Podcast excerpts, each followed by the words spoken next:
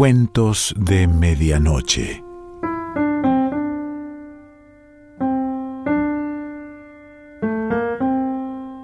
El cuento de hoy se titula La Nueva California y pertenece a Lima Barreto.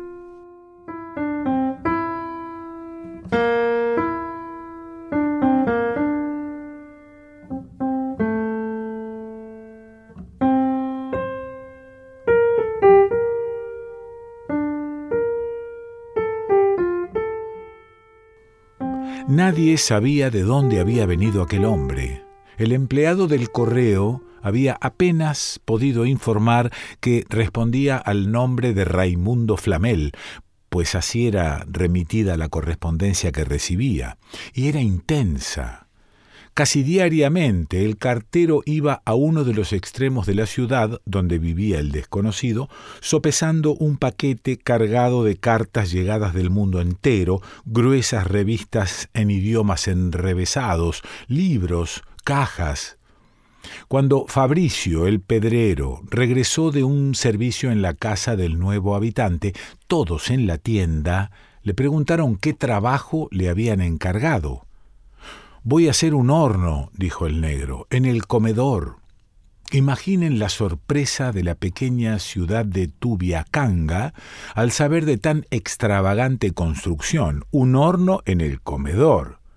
Y en los días siguientes, Fabricio pudo contar que había visto pelotas de vidrio, cuchillos sin filo, vasos como los de la farmacia, una lista de cosas extrañas como utensilios de un juego de cocina en la que el propio diablo cocinase. El pueblo se alarmó. Para unos era un fabricante de dinero falso, para otros, los creyentes, era un tipo que tenía tratos con el demonio.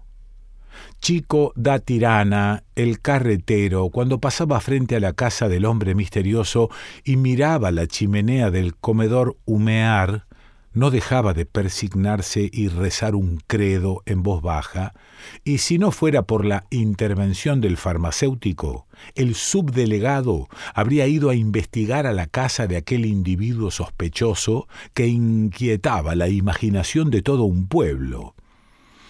Teniendo en cuenta las informaciones de Fabricio, el boticario Bastos concluía que el desconocido debía ser un sabio, un gran químico, refugiado allí para llevar adelante con más tranquilidad sus trabajos científicos.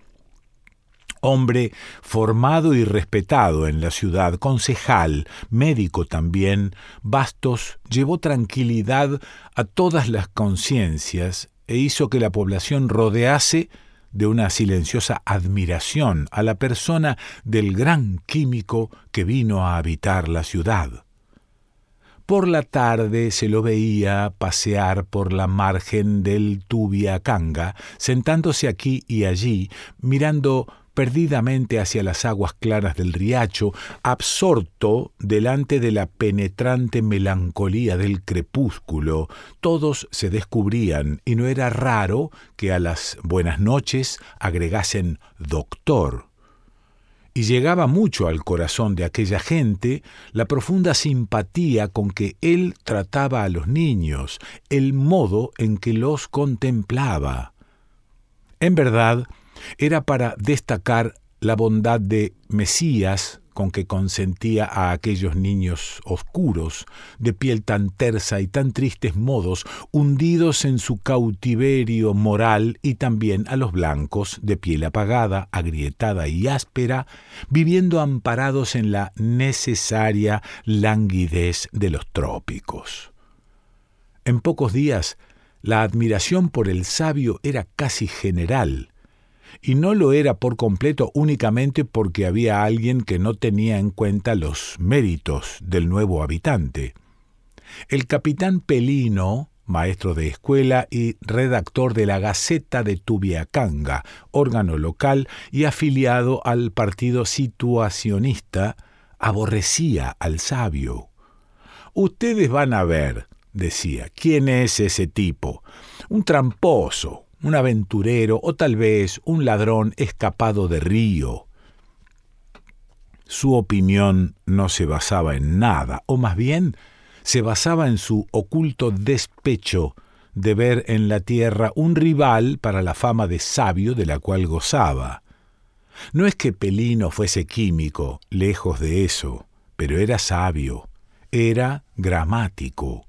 Nadie escribía en Tubiacanga que no se llevase una corrección del capitán Pelino, aunque hablara de algún hombre notable allá en Río. Todo el pueblo de Tubiacanga se acostumbró a respetar al solemne Pelino que corregía y enmendaba a las mayores glorias nacionales. Un sabio. Al atardecer, después de leer un poco a Sotero, a Cándido de Figueiredo o a Castro López y de haber pasado una vez más tintura en sus cabellos, el viejo maestro de escuela salía despaciosamente de su casa, muy abotonado en su traje brin minero, y se encaminaba para la botica de Bastos a conversar. Conversar es un modo de decir, porque Pelino era avaro de palabras, limitándose solamente a oír. Cuando, sin embargo, de los labios de alguien escapaba la menor incorrección del habla, intervenía y enmendaba. Aseguro, decía el agente de correos, que por ahí el maestro de escuela intervenía con mansedumbre evangélica. No diga aseguro, señor Bernardes. El portugués es garantizo. Y la conversación continuaba después de la enmienda, para ser de nuevo interrumpida por otra. Por esas y otras, hubo muchos conversadores que se apartaron de él, pero Pelino, indiferente, seguro de sus deberes, continuaba con su apostolado de vernaculismo. La llegada del sabio vino a distraerlo un poco de su misión. Todo su esfuerzo se dirigía ahora a combatir a aquel rival que surgía tan inopinadamente. Fueron vanas sus palabras y su elocuencia. Raimundo Flamel no sólo pagaba en fecha sus cuentas, también era generoso, padre de la pobreza, y el farmacéutico había visto en una revista de específicos su nombre citado como un valioso químico. Hacía ya años que el químico vivía en Tubiacanga, cuando una bella mañana Bastos lo vio entrar en la botica. El placer del farmacéutico fue inmenso. El sabio se había negado hasta el momento a quien quiera que fuese, y cierto día, cuando el sacristán Orestes osó penetrar en su casa pidiéndole una colaboración para la futura fiesta de Nuestra Señora de la Concepción, lo recibió y lo atendió con visible enojo. Viéndolo Bastos salió de detrás del mostrador y corrió a recibirlo con la más perfecta demostración de que sabía con quién trataba y casi en una exclamación dijo Doctor, sea bienvenido. El sabio pareció no sorprenderse ni con la demostración de respeto ni con el tratamiento universitario. Dulcemente observó un instante el armario lleno de medicamentos y respondió Deseaba hablar con usted, señor Bastos. Fue grande la sorpresa del farmacéutico. ¿En qué podría ser útil al hombre cuyo nombre daba vueltas por el mundo y de quien los diarios hablaban con acendrado respeto? ¿Sería dinero? Quizá fue conduciendo al químico para el interior de su casa, seguido por la mirada sorprendida del aprendiz que, por un momento, dejó la mano descansar en el mortero donde maceraba una tisana cualquiera. Por fin llegó al fondo, bien al fondo, al pequeño cuarto que le servía para exámenes médicos más profundos o para operaciones simples, porque Bastos también operaba. Se sentaron y Flamel no tardó en comenzar. Como el señor debe saber, me dedico a la química. Soy respetado en el mundo científico, lo sé perfectamente, doctor. Incluso lo he informado aquí a mis amigos. Eh, gracias. Pues bien, realicé un descubrimiento extraordinario. Avergonzado con su entusiasmo, el sabio hizo una pausa y luego continuó. Un descubrimiento. Pero no me conviene por ahora comunicarlo al mundo científico, ¿me entiende? Perfectamente. Por eso necesitaba de tres personas bien conceptuadas que fuesen testigos de dicha experiencia y me diesen consentimiento en su debida forma para resguardar la prioridad de mi invención. Como usted sabe, hay eh, acontecimientos imprevistos y ciertamente, sin dudas, imagine que se trata de hacer oro. ¿Cómo? ¿El qué? dijo Bastos, abriendo mucho los ojos. Sí, oro, dijo con firmeza Flamel. ¿Cómo? Ya lo sabrá, dijo el químico secamente. La cuestión por el momento son las personas que deben presenciar la experiencia, ¿no lo cree? Eh, eh, ciertamente es preciso que sus derechos estén resguardados. Por ello, una de ellas, interrumpió el sabio, es usted. Las otras dos el señor Bastos hará el favor de indicármelas. El boticario estuvo un instante pensando y después de tres minutos preguntó ¿El coronel Ventes le sirve? ¿Lo conoce? Eh, no, usted sabe que no me doy con nadie aquí. Puedo garantizarle que es un hombre serio, rico y muy discreto. ¿Es eh, religioso? Le hago esa pregunta, agregó Flamel de inmediato, porque tenemos que lidiar con huesos de difuntos y sólo estos sirven. No, no, es casi ateo. Bien, acepto. ¿Y el otro? Bastos volvió a pensar y esta vez demoró un poco más en consultar su memoria. Por fin habló. Será el teniente Carvalhais, el colector. ¿Lo conoce? Eh, como ya le dije, es verdad. Es un hombre de confianza, serio, pero... ¿Qué tiene? Es masón. Mejor. ¿Cuándo es? El domingo. El domingo los tres irán a mi casa a presenciar la experiencia y espero que no me nieguen sus firmas para autentificar mi descubrimiento. Trato hecho. El domingo, las tres personas respetables de Tubiacanga fueron a la casa de Flamel y días después, misteriosamente, él desapareció sin dejar rastro o explicación de su desaparición. Tubiacanga era una pequeña ciudad de tres o cuatro mil habitantes, muy pacífica. Hacía cinco años que no se registraba en ella un hurto o un robo. Las puertas y las ventanas solo eran usadas eh, porque Río las usaba. El último crimen anotado en su pobre registro fue un asesinato a causa de las elecciones municipales, pero atendiendo a que el asesino era del partido de gobierno y la víctima de la oposición, el acontecimiento no alteró en nada los hábitos de la ciudad, continuando con su exportación de café, su mirada sobre las casas bajas y apretadas, sobre las escasas aguas del pequeño río que le diera nombre. Pero, ¿cuál no fue la sorpresa de sus habitantes cuando se vino a verificar en ella uno de los más repugnantes crímenes de los que se tenga memoria? No se trataba de un descuartizamiento o un parricidio.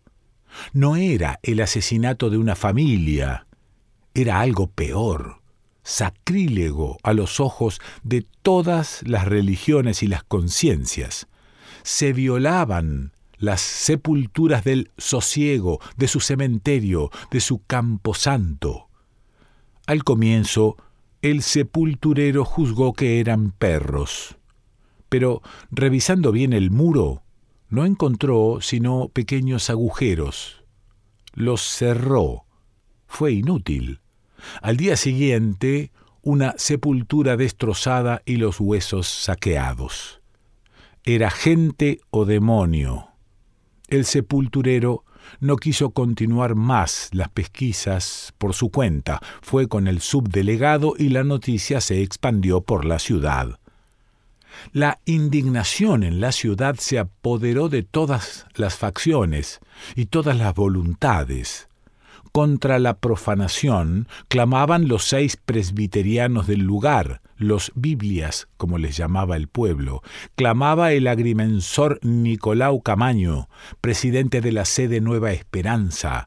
Clamaban el turco Miguel Abudala, negociante de telas y vestidos, y el escéptico Belmiro, antiguo estudiante, que vivía de la caridad ajena bebiendo aguardiente en las tabernas la propia hija del ingeniero de ferrocarril, que vivía menospreciando aquel pequeño lugar sin percibir siquiera los suspiros de los enamorados locales.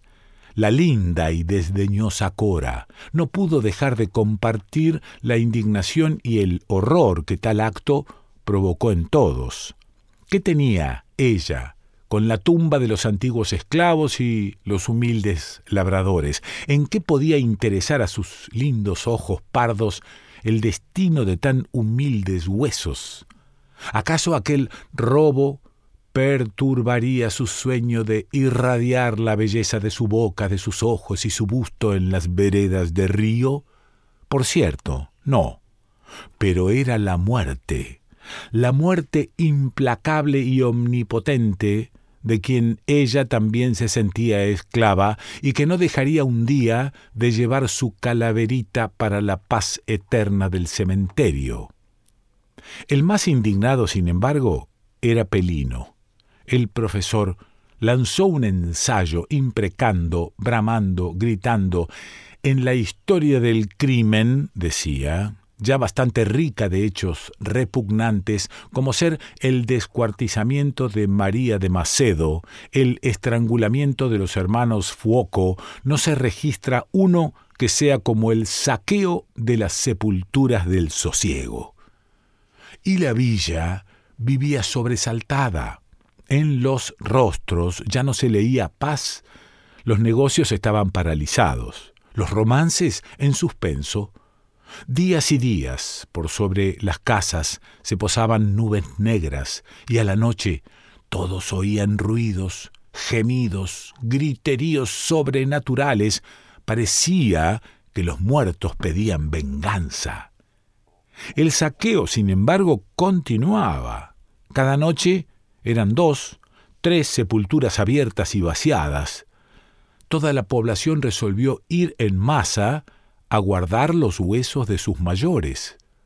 Fueron temprano, pero rápidamente, cediendo a la fatiga y el sueño, se retiró uno, después otro, y por la madrugada ya no había ningún vigilante.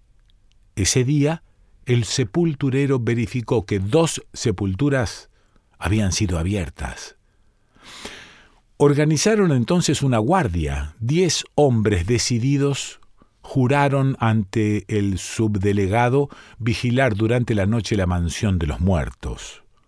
No hubo nada de anormal durante la primera noche, la segunda y la tercera, pero la cuarta, cuando los vigías ya se disponían a dormitar, uno de ellos creyó percibir un bulto arrastrándose por entre la cuadra de los carneros. Corrieron y consiguieron atrapar a dos de los vampiros.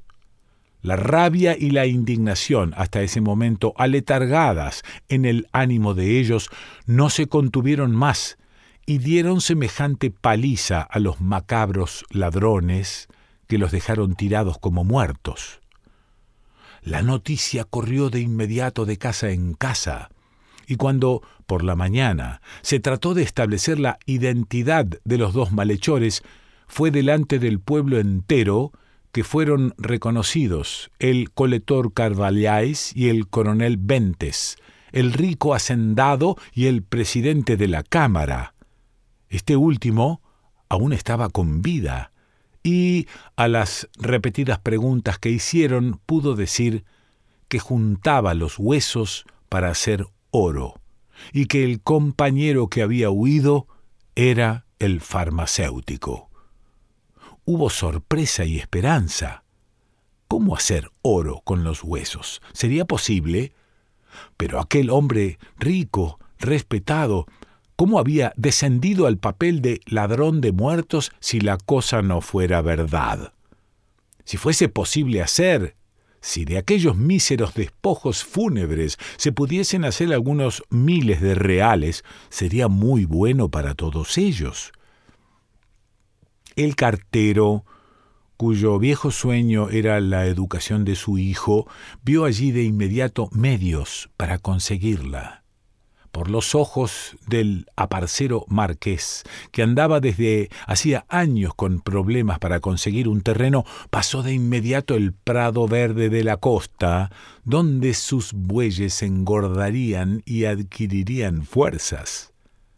Para las necesidades de cada uno, aquellos huesos que eran oro, vendrían a atender, satisfacer y hacerlos felices y aquellos dos o tres millares de personas, hombres, niños, mujeres, jóvenes y viejos, como si fuesen una sola persona, corrieron a la casa del farmacéutico.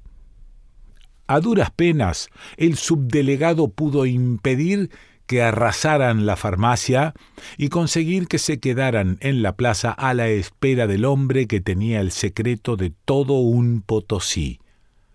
No tardó en aparecer trepado a una silla, sosteniendo en la mano una pequeña barra de oro que relucía bajo el fuerte sol de la mañana, Bastos pidió clemencia, prometiendo que enseñaría el secreto si le perdonaban la vida. Queremos saberlo ya, gritaron. El hombre entonces explicó que era preciso redactar la receta, indicar la marcha del proceso, trabajo largo que sólo podría ser entregado impreso al día siguiente. Se produjo un murmullo, algunos llegaron a gritar, pero el subdelegado habló y se responsabilizó por el resultado. Dócilmente, con aquella dulzura particular de las multitudes furiosas, cada cual se encaminó para su casa con un único pensamiento en la cabeza, conseguir de inmediato la mayor cantidad de huesos de difunto que pudiese. Lo ocurrido llegó a la casa del ingeniero residente del ferrocarril. Durante la cena no se habló de otra cosa. El doctor lo relacionó con lo que aún sabía de su curso y afirmó que era imposible. Eso era alquimia, cosa muerta, oro es oro, cuerpo simple y hueso es hueso, un compuesto de fosfato de calcio. Pensar que se podía hacer de una cosa otra era una tontería. Cora aprovechó el caso para reírse muy educadamente de la crueldad de aquellos brutos. Pero su madre, doña Emilia, tenía fe en que la cosa era posible. A la noche, sin embargo, el doctor, percibiendo que la mujer dormía, saltó la ventana y corrió derecho al cementerio. Cora, con los pies descalzos, las pantuflas en la mano, buscó a la criada para que fueran juntas a la colecta de huesos. No la encontró y fue sola. Y doña Emilia, viéndose sola, adivinó el paseo y fue también hacia allá. Y así sucedió en toda la ciudad. El padre, sin decir nada a su hijo, salía. La mujer, creyendo engañar a su marido, salía. Los hijos, las hijas, los criados, toda la ciudad, bajo la luz de las estrellas asombradas, corrió al satánico rendezvous en el sosiego. No faltó nadie.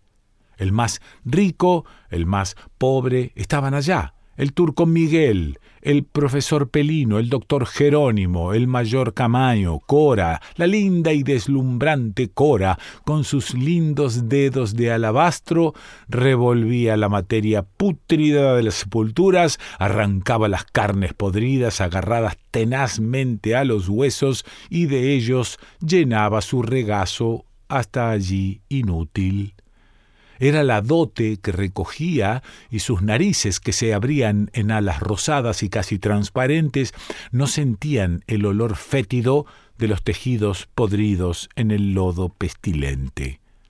Las desinteligencias no tardaron en aparecer. Los muertos eran pocos y no bastaban para satisfacer el hambre de los vivos. Hubo peleas de cuchillo, tiros, empujones. Pelino apuñaló al turco a causa de un fémur y aún entre las familias surgían problemas. Únicamente el cartero y su hijo no pelearon. Anduvieron juntos, y hubo una vez en que el pequeño, un astuto niño de once años, hasta aconsejó al padre, Papá, vamos a donde está mamá, ella era tan gorda. Por la mañana el cementerio tenía más muertos de los que había recibido en treinta años de existencia. Una única persona no estuvo, no mató ni profanó las sepulturas, fue el borracho Belmiro. Al entrar en una tienda medio abierta y no encontrando a nadie en ella, agarró una botella de aguardiente y se quedó bebiendo en el margen de Tubiacanga, viendo correr mansamente sus aguas sobre el áspero lecho de granito. Ambos él y el río, indiferentes a lo que habían visto, a lo que veían, y aún a la fuga del farmacéutico con su potosí y su secreto bajo el dosel eterno de las estrellas. Lima Barreto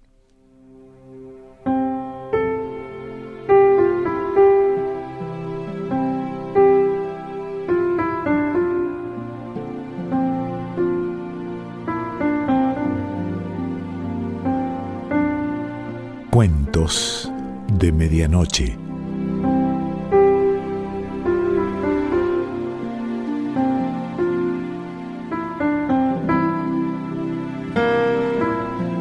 Selección Pancho Mondino. Idea y lectura Quique Pessoa.